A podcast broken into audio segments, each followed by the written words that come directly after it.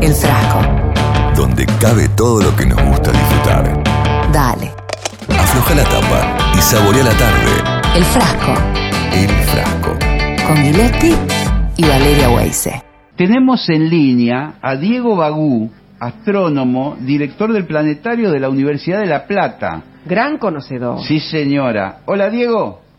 ¿Qué tal? Buenas tardes. Qué Bienvenido. ¿Cómo. ¿Cómo anda eso?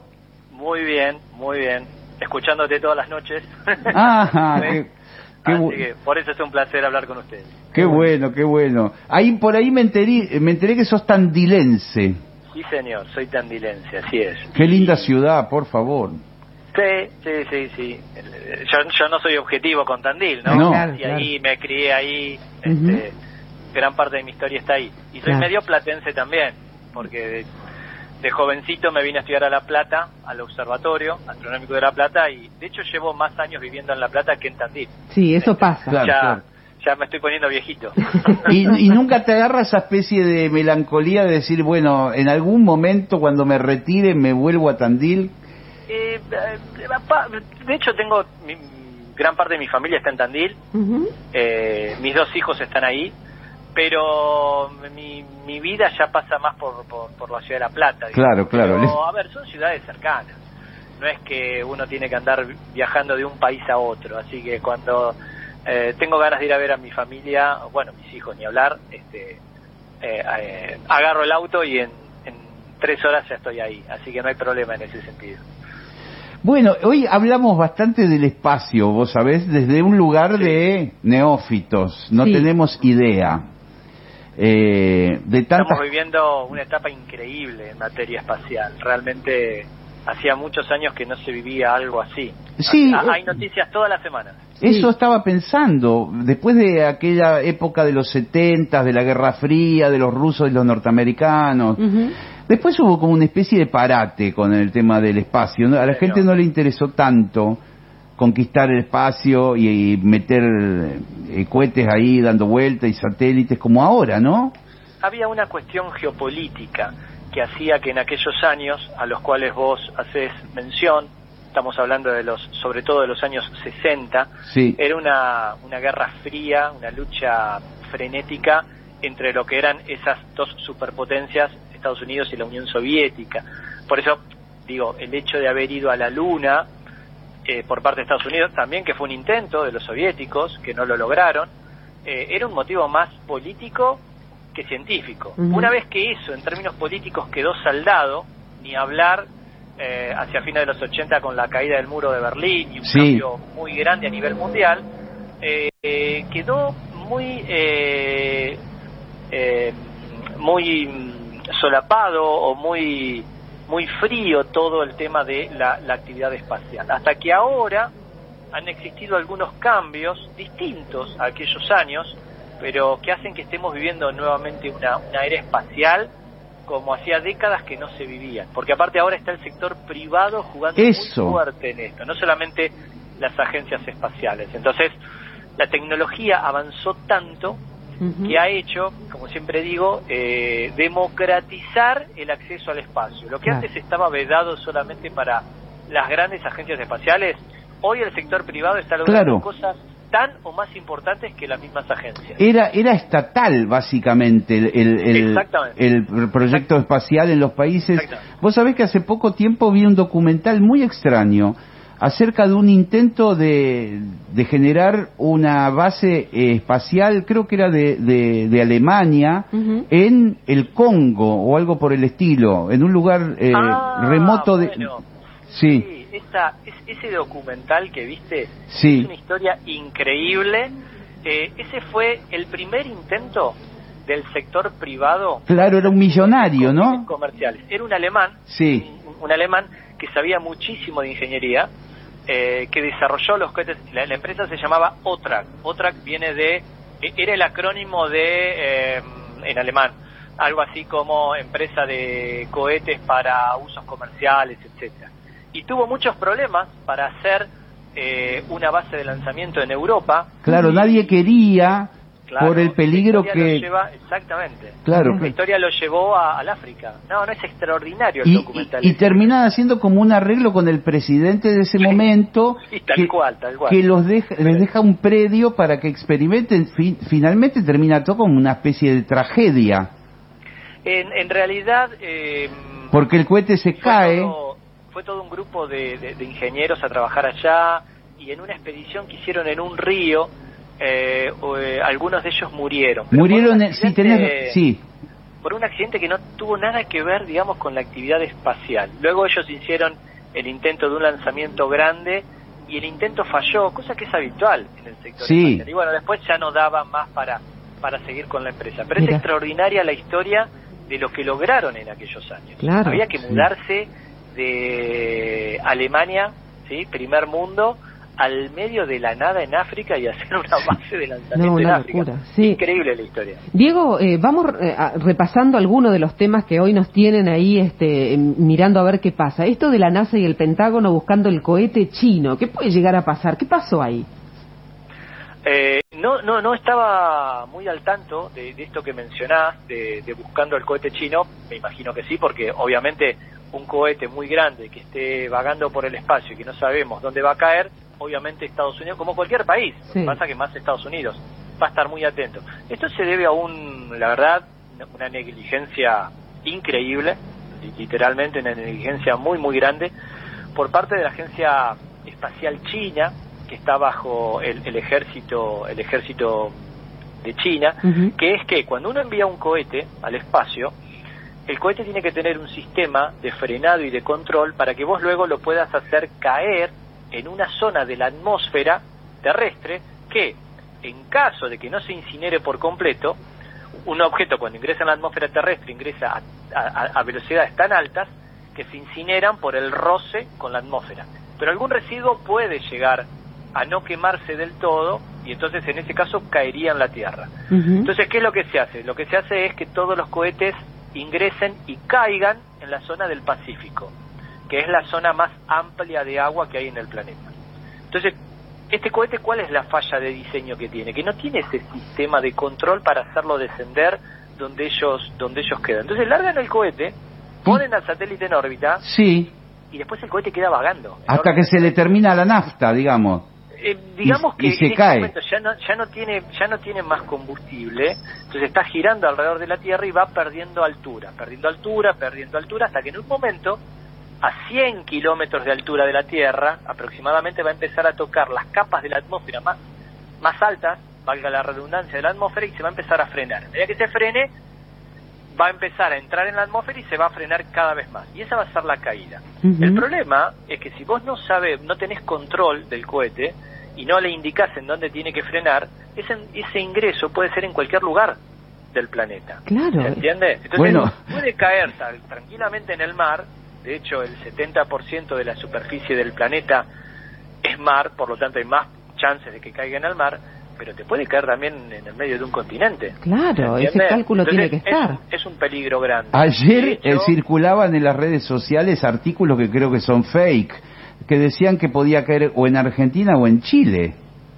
Eh, puede ser, puede ser que caiga. ¿Por qué? Porque el cohete, cuando está girando alrededor de la Tierra, lo hace en una ruta, ¿sí? No me quiero poner muy técnico, Sí. pero lo hace en una ruta alrededor de la Tierra que puede llegar a caer en una franja que llega desde el Ecuador hasta los 41 grados de latitud norte.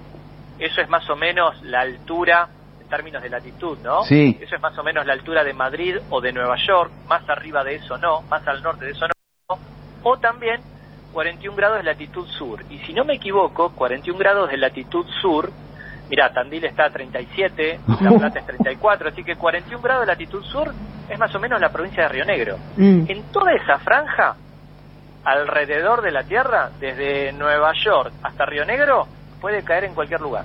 Qué bárbaro. La verdad es que es, eh, es alarmante. Ahí estaba leyendo, Diego, que entre el 8 y el 10 de mayo están, dicen, algún momento entre esos dos Más días menos, y que da vueltas como 30 veces, ¿no? Al mundo.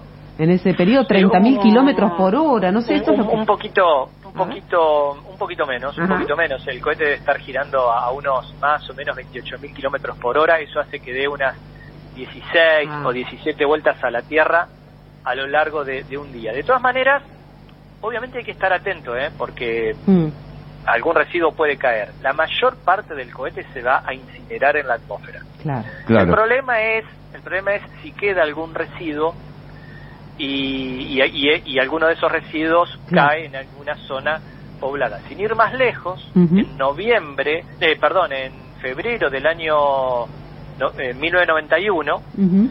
eh, una, una estación espacial soviética, más grande que este cohete, por cierto, eh, también perdió el control, ingresó en la atmósfera y cayó en la provincia de Santa Fe, acá en Argentina. Claro. Así que, bueno, hay que estar atentos. Y llegado ese 8 de mayo, como bien dicen ustedes, ahí vamos a estar más cerca del reingreso y entonces las cuentas, los numeritos, ¿sí? Van a ser más precisos y ahí sí vamos a saber bien ¿Dónde? eh, en dónde puede llegar a caer. Estamos hablando Bueno. del Long March 5B, este cohete que, como bien decías, este fue lanzado por el Partido Comunista Chino y está fuera de, de control. El otro tema que con Guile nos, este, nos, nos llamaba la atención es esto de la posibilidad de hacer turismo espacial, ¿no? Falta poco. Sí, sí, tal cual. Mira, hoy justamente 5 de mayo, justamente hoy se celebran 60 años del primer estadounidense en el espacio. Eh, unos Ah, días antes, el 12 de abril del mes pasado, se conmemoró, se conmemoró los 60 años del primer ser humano en el espacio, que fue Yuri Gagarin, el soviético. Sí. Entonces, hoy, justamente para celebrar este 60 aniversario, la empresa Blue Origin, que es una empresa aeroespacial, el dueño es el, el mismo dueño de Amazon, Jeff Bezos, Ah, están dedicados eh, al, al- netamente al turismo espacial. Y hoy hicieron una, largaron una oferta en donde el 20 de julio, para conmemorar el aniversario de la llegada del hombre a la luna, el próximo 20 de julio va a ser el primer lanzamiento, luego de varias pruebas que hicieron, va a ser el primer lanzamiento de su cohete para ir al espacio con personas. Y uno de esos asientos, el resto van a ser astronautas, uno de esos asientos va a estar, eh, hoy se abre la oferta para aquel, aquella persona que eh, pague más dinero ¿sí? por, por, por ese asiento. Y ese dinero va a ir a una fundación de, de beneficencia. ¿Esto que está marcando? Esto está marcando la apertura del turismo espacial. El año que viene ya esos vuelos van a ser rutinarios. Ah, ¿tan rápido? Sí, sí, sí, sí, sí, sí. Es ya, es ya un hecho. Es ya un hecho. Eh, Al principio van a ser, obviamente, boletos muy, muy caros. Y a medida que pasen los años, yo no digo que va a ser exactamente que la, como la aviación comercial es hoy en día, pero va a pasar algo parecido en el sentido de, eh, para mis abuelos no era tan rutinario volar en avión. Y, y sin embargo sí lo es para, para mi generación. Y Ujú. ni hablar la de mis hijos. Entonces, este, ahí, dentro de unos años, ir al espacio no va a ser algo tan raro como Claro. hoy nos parece absolutamente rarísimo. Y, y, y escúchame, el- el- la, la sensación del pasajero espacial, Sí. eh, porque yo tengo fantasías horribles de, de- he visto eso, los astronautas flotando dentro de la de la cápsula de la Sí. nave la, la falta de gravedad todo esto en el turismo espacial sucede o es, o es que van más bajo o a un lugar que no es tan Van a ir más bajo, van a ir más bajo, pero va a ser una sensación extremadamente similar. Y obviamente que yo no te la puedo describir porque nunca he viajado al espacio. claro Pero los que han viajado al espacio dicen que es lo más, una de las cosas más maravillosas que, que se pueden experimentar. No, no por la experiencia física de la gravedad cero, que debe ser algo muy... ¿Viste cuando vos vas en un auto, por ejemplo, o en una montaña rusa Sí. y de acuerdo al movimiento te produce un vacío en el estómago? sí claro por supuesto Bueno, es- bueno, eso es lo que sienten continuamente los astronautas en el espacio. Mira. Por eso es que en los primeros minutos o en las primeras horas la mayoría vomita, es algo natural. Después ya se acostumbra el, el, el cuerpo. Pero lo más impactante, y esto es algo que todos, todos, todos han he tenido la fortuna de hablar con, con astronautas y todos te dicen exactamente lo mismo. Lo más impactante es poder ver la Tierra desde el espacio. Claro. es algo indescriptible, eso no tiene palabras. Yo creo que muy- sí, que no- que muy no impactante desde lo emocional. Ahí no hay fronteras, no hay países, ahí Claro. es todo una, una sola esfera y- y- y sabiendo que ahí viven todos. ¿sí? Entonces, esa experiencia debe ser realmente este, impactante. Sí, impactante y el segundo posterior a ver eso por la ventanilla es decir, ¿qué hago yo acá arriba con estos cuatro astronautas? Sí, absolutamente. Escúchame, ¿no te anotaste vos a- con lo, con lo del japonés este que tiene mucho dinero? ¿Por qué no te anotaste? Y te tengo que confesar, la primera vez que lo hago público, que sí, que me anoté. Ah, ¿te anotaste? ¿Y? Sí, me anoté. ¿Qué Y bueno, recibimos un correo en su momento y creo que en, en estas semanas iba a haber una segunda una segunda información. Sí, por supuesto. A ver, yo desde desde muy pequeño, como todos los niños, eh, siempre quise ser astronauta. Hoy la diferencia es que ya no soy niño. Sí. Yo soy medio medio viejardo, digamos, pero, las ganas, pero las ganas siguen siendo las mismas. Pero el tema es que él, él- él Nunca- quiere que, que sean medio vinculados al mundo del arte, ¿viste? Entonces viene Sí. haciendo una selección, ¿no? Sí, viene haciendo una selección, entonces, eh, como, como tantos otros, digamos, mi Claro. que, que, que sé que eh, algunos colegas lo, lo, lo han hecho del exterior, mi aplicación fue por el lado de, yo hago, yo hago mucha divulgación, gran Está parte de mi bien. actividad es la Y divulgación. sí, Y considero que la divulgación tiene una cuota de arte. Este, Sí, sí, cuando coincido, vos ¿eh? contás- Sí, cuando vos claro que sí. Algo, cuando vos contás algo para el público, sea la divulgación astronómica, divulgación en medicina, en zoología, lo que sea, vos de alguna manera eh, tenés que darle tu tinte personal, cómo llegar a las personas, cómo transmitir un concepto. Bueno, ustedes son periodistas, así que Es un arte, eh, son querido, profesionales, tal cual. saben saben más que yo de esto. es que nosotros lo Eh, agradecemos, mi es como una gran puesta en escena la tuya, claro. Mi argumento fue por ese lado. Y escúchame, si no de última agarrá y llevate una guitarra criolla y, Claro. y le tocas una zamba allá en el cohete. Yo no le canto a la luna, le manda, ¿viste? Claro, algo así, ¿viste? Así, ¿Viste? Mínimamente. Pero además porque tenemos muchos argentinos vinculados a, a los avances, estaba viendo lo de Clara O'Farrell, ¿no? La Argentina vinculada a este lanzamiento también, que fue hace poco y que nos, nos llenó de emoción, lo de la sonda Perseverance. ¿no? La que se posó ahí en, en Marte. Sí, absolutamente. absolu- Hay muchos argentinos. Sí. Está el ingeniero Miguel San Martín, que estuvo a cargo ni más ni menos que de hacer descender el rover en Marte, el rover del 2012. Claro. Un amigo personal como el ingeniero Pablo de León, De León. que es uno de los especialistas número uno en, en Los trajes, desarrollo ¿no? de trajes espaciales. Yo siempre digo que ojalá que la primera mujer y el primer hombre que caminen en Marte, porque él se especializa en eso, tengan un traje de un argentino, o al menos una partecita. Pablo se dedica a hacer trajes espaciales principalmente para, para la Luna y para Marte, así que no, no, hay muchos muchos compatriotas ¿Qué- que, en ese sentido nos llenan de orgullo. Eh, estuve viendo acerca de los trajes, lo que vos decías, han cambiado con el paso de los años. Sí, Antes bueno, eran unos mucho. socotrocos que prácticamente no podían caminar y hoy por hoy parecen, son más parecidos a un traje de, a un jogging para hacer gimnasia. Sí, bueno, han cambiado los materiales, han cambiado mucho los materiales, la- la- las técnicas, ya, el avance tecnológico se ve en, en todo. Así como antes las computadoras eran muy grandes y hoy nuestros celulares son más potentes que esas computadoras, en todo se ve el cambio tecnológico. Claro. Y en los trajes espaciales es en uno de los aspectos en donde más notable, Claro. donde más se nota. Claro, cuando nombrábamos a los argentinos, lo de Clara O'Farrell eh, eh, es una discípula de San Martín y ella desarrolló Claro. eh, justamente eh, el aterrizaje y todo el sistema de, de, este, de, de poder bajar De allí de la. Perseverance, ¿no? Que son como, ¿qué le ponen? Como unos este, mm, paracaídas para frenar. Tiene tiene tiene eh, tres eh, en particular el Perseverance tiene tres eh, tres em, pasos de aterrizaje. Ahí está. El primero es el escudo protector.